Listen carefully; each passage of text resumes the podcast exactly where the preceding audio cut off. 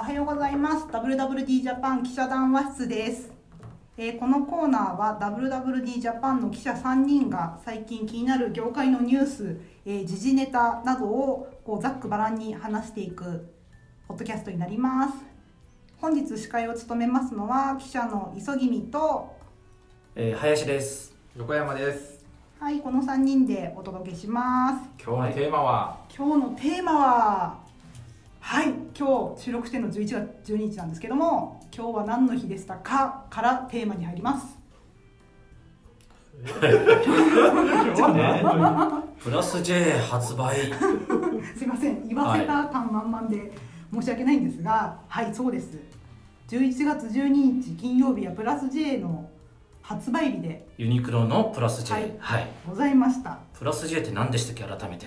プラス J はドイツ人の伝説的デザイナージル・サンダーさんとですねユニクロが始めたコラボレーションの LINE で、まあ、これ話し出すと長いんですけど最初にやったのが2009年でそこからちょっと休止していた9年ぐらい休止していてもう一回2020年の秋に去年の11月に復活して大変話題になりまして今回3シーズン目でしたというコレクションでございました今回で、えー、一旦終了しちゃうわけね、また。また終了しちゃうんですうん。そうなんですで、えー、どうですか、磯君さん、今朝どっか行ってきたの？取材に。はい今朝私、えー愛用しているビックロユニクロ新宿東口店に行ってきたんですけれども、うん。まあ、すいませんそんなに朝早く起きられなくて8時15分ぐらいにビックロ着いたら今75人ぐらい行列ですねというお話で。うん。あ何時、何時オープンオープンいつも10時なんですよ金曜日だから、でも8時半時点でそれぐらいで。でも去年とか去年というかこの3月とか多分8時ぐらいからも販売してなかったっけなとちょっとうろ覚えなんですけど、うん。あれ？早早めに前倒ししてしまうっていう。あれまだ販売始まってないんだみたいな私は今日印象ではあったんですけれど。も、うん。うん。行きました？僕は今日、夕方ぐらいに銀座に来ました。うん。3時、4時近くかな。う。ん銀座のあの、銀座通りの方ね。小松ビルの方ですね。そうです、あの、銀座4丁目6のの。交差点に近い方。はい、うんそこの一番上の12階だったかな。あの催事フロアみたいになっていて、うんそこがワンフロア丸々プラス J コーナーみたいな。うん僕が行った時はもう4時近くで、うん。えーもう入場制限はやってませんでしたけれども、それなりに結構混んでいて、うん。えー試着室なんかは数人並んでましたね、うん。うん。数人しかなんか札を配ってたんでもしかしたらもっと？整理券制で、僕もねあのちょうど12時ぐらいですかね。あのユニクロアプリで、うん。あの買えるんじゃないかと。前回3月の頃はもう多分そんな昼過ぎなんて買えななんかぜほとんど全品売り切れだったけど、今回はね結構あって一品買いましたねアプリで、買いましたか？はい、何買ったの？カシミヤのあのクルーネックの。セータ高い。結構高い。1万5900円ぐらうーん。いいい値段ですよね。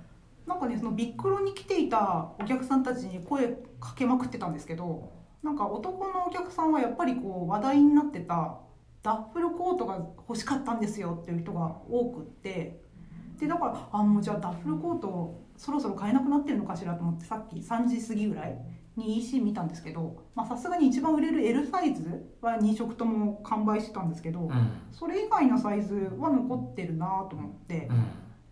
だからなんかすっごいもう全然買えないみたいなうん。感じじゃないよね。1年前は結構すごかったよね。ちょっとかなり売り場が混乱してたような記憶があるんだけれども。なんか名古屋のお店とか人が来すぎちゃってうん。ガラス割れたり重機割れたりとか。あ結構混乱したんだ。ありましたよね。なん。かだからこうコロナでずっと自粛だったからみんなファッションのお祭りみたいなうん、うんところもあったんだろうなと思って。まあ、でも広報さんに聞いたら今回だいぶその過去2シーズンでだいぶ反響大きかったので在庫も積み増してるんですよみたいな言い方はされてたのでそういう対応を取ってるってことね。でそういうオペレーションもうまいですよね。その整理券をちゃんと渡してうん。密にならないようにしてみたいな。パニックにならないように。ううん。んで多分サーバーも落ちないように努力されてるんだろうな。ああそうだよね。うん。落ちた落ちたってずっと話題になってたもんね、うん。その時。ね。発売するたびに。うん。まあねなんかねすごい対応としては素晴らしいけどあの逆にそういうのがないとなんか寂しいっていう。お祭りだからね。そうそうそうええ。一つのお祭りなんですよね、ええ。スムーズすぎるとなんか。そうそうそうそうそう。拍子抜けってい勝手だよな言うこと。が 混乱したら混乱したで文句言っておスムーズにいったらスムーズにいったで文句言って。でもまあ良かったですよね、うん。本当に、うん、素なんか晴らしい確かにプラス J は季節のなんというかこ風物詩う、ね。そうそうそうそう。がなんか学園祭みたいな、あめっちゃこの時期ききか記事書かなきゃいけないみたいなそういう。あ仕事的にね。そうそうそうそうそう、うん、だってねうちのやってる YouTube なんかでもすごくここだけアクセス数ものすごいもんめねちゃめちゃいいんですよね。やっぱね、うん。まあユニクロと GU は大体めちゃめちゃアクセス数いいんですけどその中でも群を抜いていいですよね。ううん。ん、なんか裏側のねうちのサイトももう昨日今日プラス J ばっかりですよねが上位と戦して、まあうちもそうだけど他のファッションメディアもなんかもうプラス J なんだろう、ね競争曲みたいな感じになっていて毎回ねもう確実にアクセス取れるみたいな感じに 重ね要ですからねメディアにとってアクセス。まあでもねそんなそんなプラス J そんな祭りなですけど、うん。コラボなわけですけど。そもそも？コラボとたら何がこういうファストファ,、まあ、ファストファッションというかねそういうのとこうデザイナーのコラボっていう。何があれでしたっけ？今すごくもうねその割とユニクロみたいな手頃なブランドと、えーハイブランドとかうん。有名なデザイナーとのコラボってすごく当たり前になってきてるけれども、そもそもなんだろうな遡るとまあいろんな見方があるけれども一番注目されたのが正確なごめんなさい、えー年数は忘れちゃったけれども H&M とカール・ラガーフェルドがうん。2000年代の前半ぐらいにうんコラボレーションして非常にまあバズったというか、うん。世界的に話題になったと。やっぱり H&M みたいなすごく安いうん。低価格を売りにしているブランドと、えーカール・ラガーフェルド、まあ、はい。シャネルとかうん。やっているハイブランドのデザイナーが組んで H&M の値段ちょっと高いのかな H&M よりも。でもその値段ほぼ H&M のうん。値段で彼の服が着れるみたいなうん。感じですごく話題になって、うん。あれが今に続く、まあ、ブームうん。の先駆けなのかなと今振り返ると思うよね。うん、で2008年に H&M 日本上陸のタイミングでコラボしてたのがコム・デ・ギャルソンでしたもんね。あったね。2008年リーマンショックの時だから。リーマンショックの時銀座が確か9月ぐらいに2008年オープンして、その後11月ぐらいだったかな原宿店がオープンする時そうそうそうに確かのあのドットマークがもう席巻してたよねうん。周りを。それこそお祭り騒ぎでしたよね。確か WWD ジャパンの当時の編集長なんか並んでましたよ。山室さん並ばれてま山村したよね編集長うんうん。だ徹夜で並んで途中でなんかカラオケボックス行っちゃった別にアルアルバイトに習わせたっていう話習わせたっていう話だったんだけども、そうあの頃メディアのそういう徹夜並びレポみたいなやつもあうんりましたよね、うん。そうそうそう、そのぐらいのお祭り騒ぎでしたよね。祭りだったな。一般メディアも巻き込んだ大騒ぎでしたよ、うん。やっぱりコラボレーションってすごくなんだろう。カンフル剤というか、うん。特に、えーなんだろう。いろんなコラボっていろんな種類あるんだけれどもそういう手頃なブランドとうん。高級ブランド、ハイブランドが組んだようなその落差のある組み合わせのコラボレーションってすごく話題になってるよね。うん。うん。だってそれこそ今年も H&M、まあ、毎年やってらっしゃいますけど今年は日本のトーガとあそうね。売られていて、うん。でそれこそごめんなさいまたユニクロの会社に戻っちゃうけどユニクロもこの秋だけでもプラス J だけじゃなくて豆黒ゴーチともまた売るし、ああ話題になったよね結構うね。ん。うん。でこの間10月の末にホワイトマウンテニアリングともやってたし、ブランドですよね、うん。メンズの。そうですよね、うん。うん、であとそのユニクロと同じ会社で GU さんも今度ソフさんとのコラボ2回目出すし、うん。でこの秋アンダーカバーとの2回目も売ってたし。う、ん。もうちょっと正直めちゃめちゃこんなに多いことなかったなという印象はありますよね。うん。うん実際に売れるのかしらやっぱり。豆なんかどうだった？豆の1回目はすごいその MD さんもうん。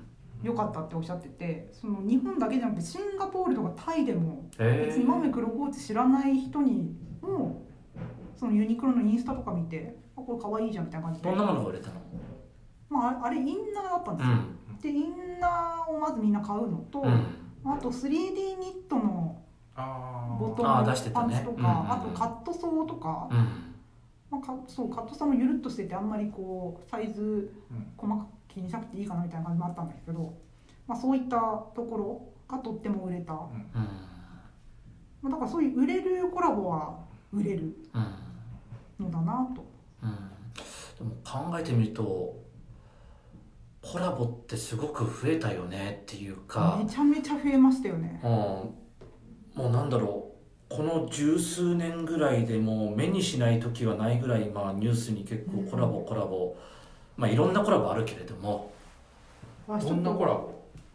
最近最近なんか印象的なコラボ。最近印象的だったコラボというか私11月10日のうん。WWD が上げていたウェブ記事のうちうん。2345678 1日8本もコラボだけしまって。え例えば何？例えばマックがブラックピンクのリサとコラボしたメイクを発売。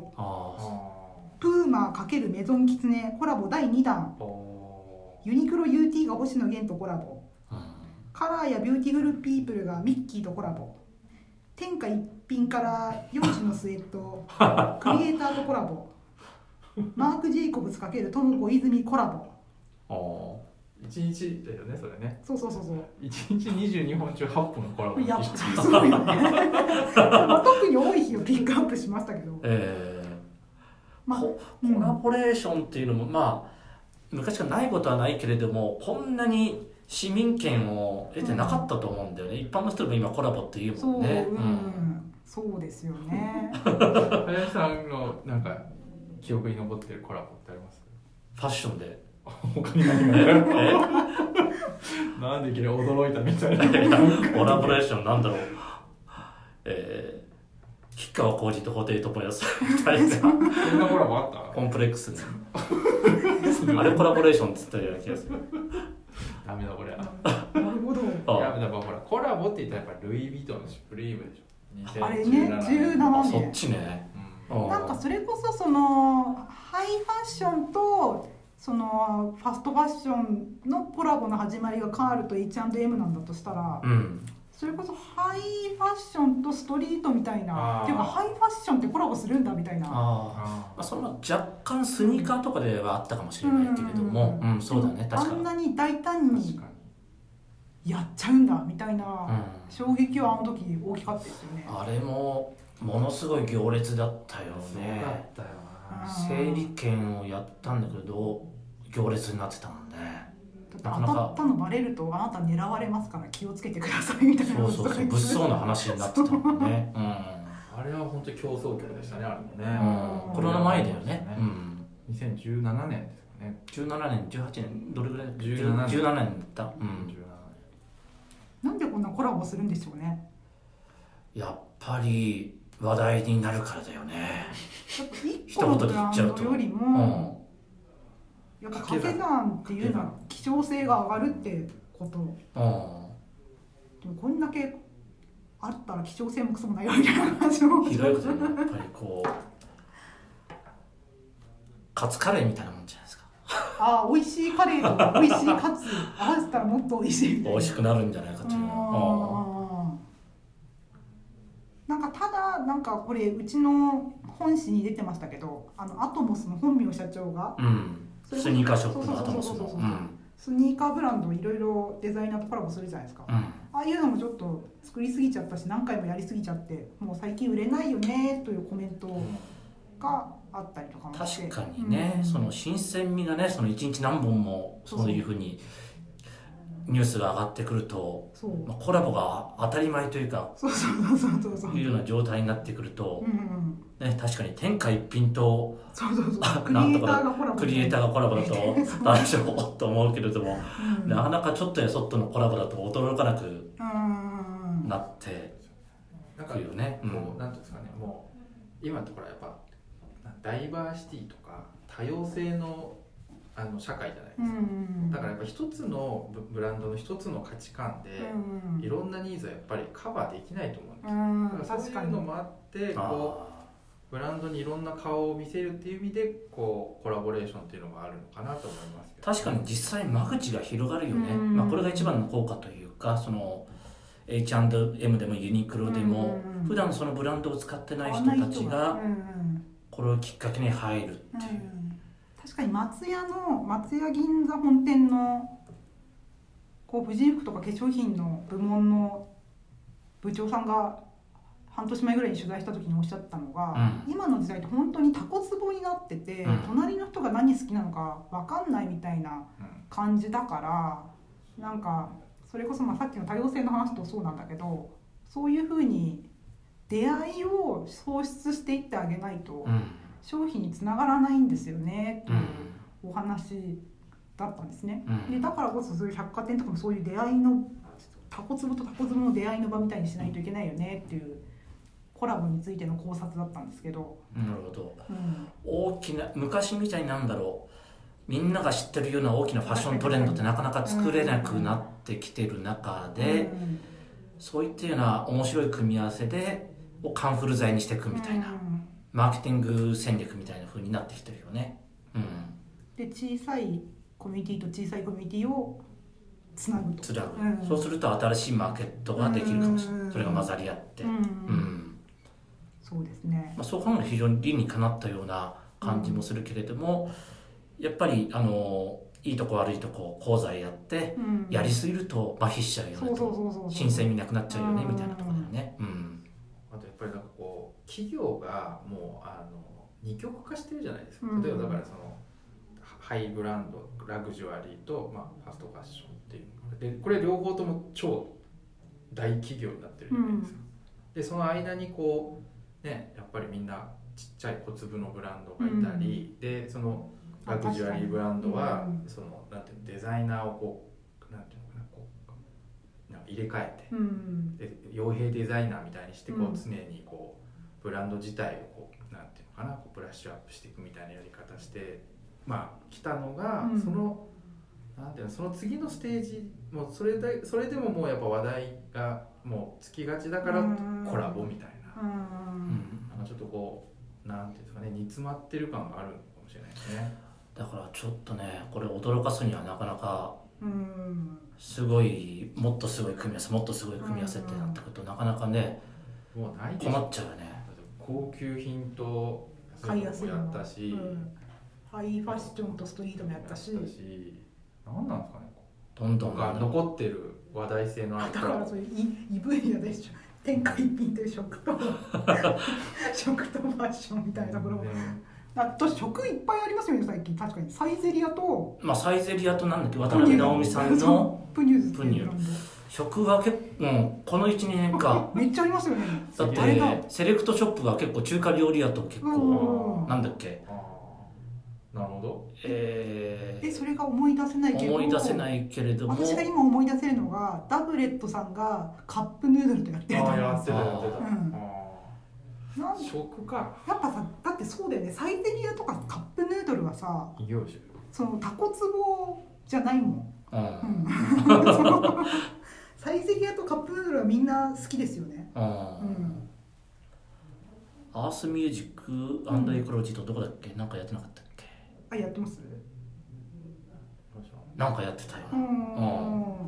そういうのたくさんあなんか最近確かに。異業種とのコラボる異業種、うん異業種。もうファッションファッションファッションかけるファッションじゃないと。じゃない。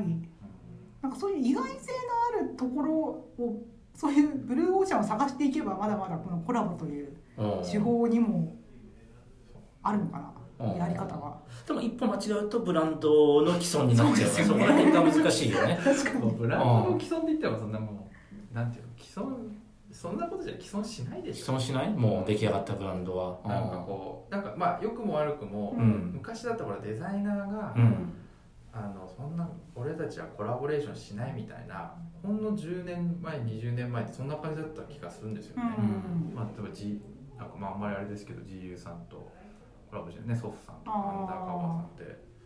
10年20年前絶対ありえないでしょ。だってさあれですよね。川久保さんがビトンとやってあの穴いっぱいのバッグ出した時もすごい衝撃で、ある意味川久保さんってインディペンデントでやってきた人がそういうコングロマリットという、ラグジュアリーな資本みたいなものと。ザ資本。そう、うん、えー、そことやっちゃうの？みたいな、うん、まあそれだから面白いっていうのもあったと思うしでも H&M とやった時も正直えー、そことやっちゃうのみたいなところもあったとは思うんですよね。うん。まあ、ただなんだろうこれは私の考察ですけど2008年ってリーマンだったし、うん、あと今年これだけえこんなにやるのみたいなところも、まあ、コロナだし、うん、まあ、やっぱそういうカンフル剤にどうしても頼りたくなるのかな不況の時って。麻薬ですね。でも私は思ったりはしますけど、適度にね、カンフル剤は適度に打たないとって感じだよね、でもデザイナー側にとっても結構えー、なんだろう、メリットというか、あると思うんだよねやっぱりね。今後ですね。ん？今後ですね。今後って今後の話。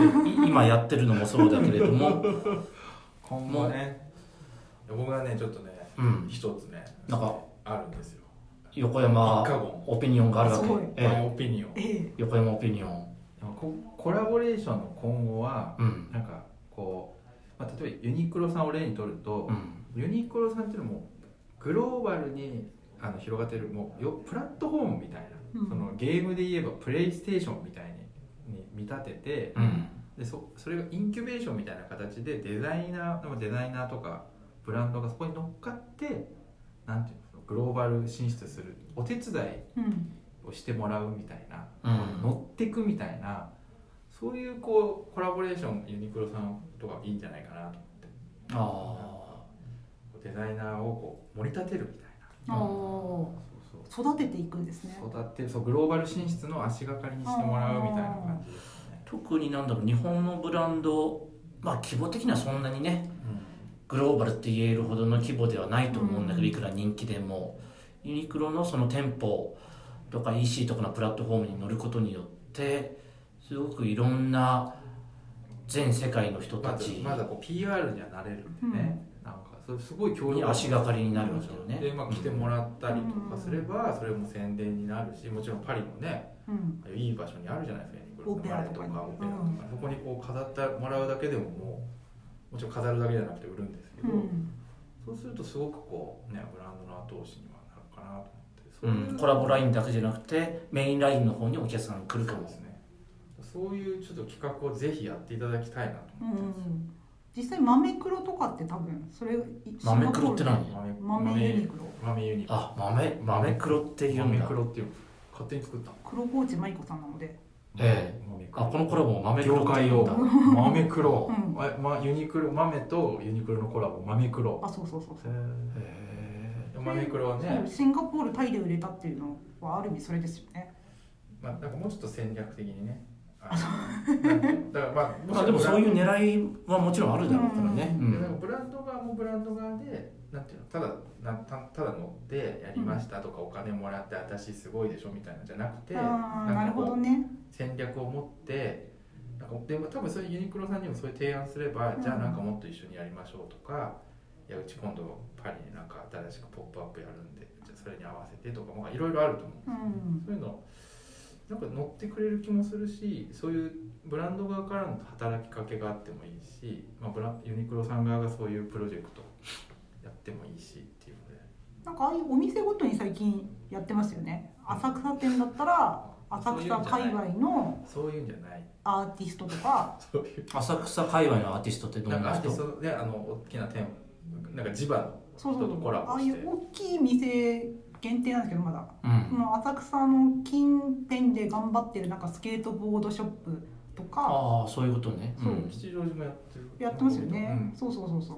ああなるほどなるそうとかをなんかフックアップするコーナーみたいな。ユニクロがプラットフォームとかプラットフォームというかインフラというかインフラ。インフラです公共的なものとしてなんか機能していくようななんか実際私 D2C のブランドあるブランドを取材した時に衝撃だったのが、うん、うちのブランドのサイズが分かんないってなんか問い合わせとかが来たらあだったらちょっと今すぐユニクロ行ってなんかこのパンツのサイズであなた何センチか測ってきてくださいみたいな。でそれだったらうちでこのサイズだからみたいな。ユニクロ基準ってそうそうそうそうそれいいよね。いやうん。そうまあでもそれぐらいユニクロってもうインフラ、ね、インフラなんだな。ユニクロサイズでね、うん。インフラだしスタンダードスタンダードになっているとも標準、うん、もういいじゃないですか。おんぶに抱っこでユニクロに。乗れるところは乗る、うん、一番こう嫌な社長がそういうの嫌がりそう。そういうマインドが一番嫌いだと。そんなの頼るんだとなんかちょっと最後話ずれちゃいましたけれども、まあ、コラボの講座みたいなお話でございましたね。どうなんですか？コラボ。来て持ってます？林さん。最初のプラス J が買ってたからその10年前のやつは、うん、でまだタンスの中探せばあると思うよ。今着てないけれども、うん、何買ったんですか？ジャケット買ったね。あのなんだろう。あのテーラードジャケットみたいな。で結構着てたよね。で結構その時取材すると他のメディアの記者とかぶってたよね。同じの着てるみたいな。みたいな磯君さん何？私プラス J はシャツをよく毎シーズン買ってたのと、うん、あと豆黒も買ったし、うん、あとね H&M の思い出としてはランバンがやった時に、うん、なんかランバンのパーティードレスみたいなやつ本当に本当のやつは買えないけど買ってでもパーティーなんかそんなないから。いまだにまだクローゼットにあるんですけど着てないの一回も。3着買って2着は着てないですよね。1着はめっちゃ着ました。普段着れるやつだったからええー、そう思い出。誰かしらみんな何かしら持ってるような感じでね、うん、はい。というわけで今回はコラボの講座というお話でした。